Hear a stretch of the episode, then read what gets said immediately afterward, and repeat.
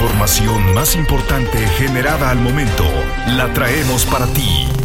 Radioincro.com En esta tarde de martes 7 de febrero de 2023 le presento la información generada hasta el momento. Actualidad informativa. Radioincro.com El secretario de Finanzas de Gobierno del Estado, Gustavo Leal Maya, informó que se invirtieron 56 millones de pesos en la tecnología para el sistema de fotomultas. Puntualizó que esta inversión se destinó para todo el equipamiento tecnológico que se instala en el anillo vial Fray Junípero Serra. Que fue contratado el sistema y se encuentra en instalación para que a partir del 15 de febrero arranquen las primeras pruebas. Siempre estarás informado con radioincro.com. La titular de la Secretaría de Turismo, Adriana Vega Vázquez Mellado, señaló que Querétaro aún no se recupera de los niveles que tenía de turismo antes de la pandemia del virus COVID-19. Mencionó que la entidad se encuentra en un 3% de recuperar el número de visitantes, ocupación hotelera y la derrama económica que se registraba en 2019. La funcionaria estatal detalló que el tianguis turístico de la Ciudad de México será clave para alcanzar estas cifras antes de la mitad de este año. Las noticias de Querétaro están en radioincro.com. La magistrada presidenta del Tribunal Superior de Justicia, María La Poncevilla, indicó que el sistema de justicia de Querétaro es un modelo de referencia para Brasil. Esto lo señaló ante la visita de jueces, fiscales defensores, académicos y especialistas de ese país para conocer la implementación del modelo de gestión interinstitucional Cosmos, ya que comenzarán a transitar en su modelo de justicia penal radioincro.com, el medio en que puedes confiar.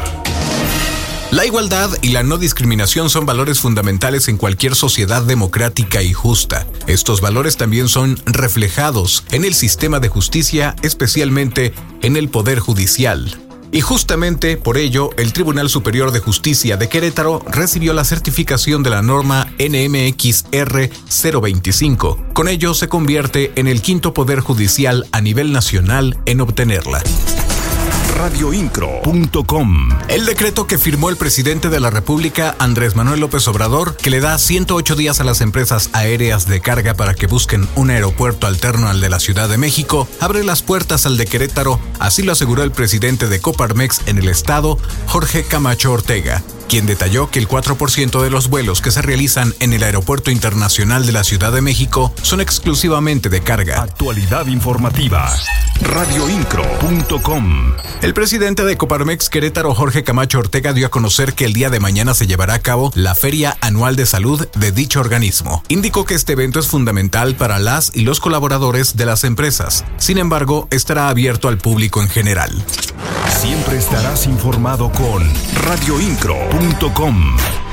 Además, entre otras cosas, el presidente de Coparmex en Querétaro, Jorge Camacho, mencionó que es muy importante la ciudadanización de las elecciones y que el gobierno federal no tome el control del INE. Hizo un llamado a no permitir que pase el Plan B, pues lo que sucedería sería una reducción de más de mil personas dentro de este instituto electoral radioincro.com. Gracias por acompañarnos, lo espero en la siguiente. En este micrófono, en esta voz, Juan Pablo Vélez. Estás mejor informado.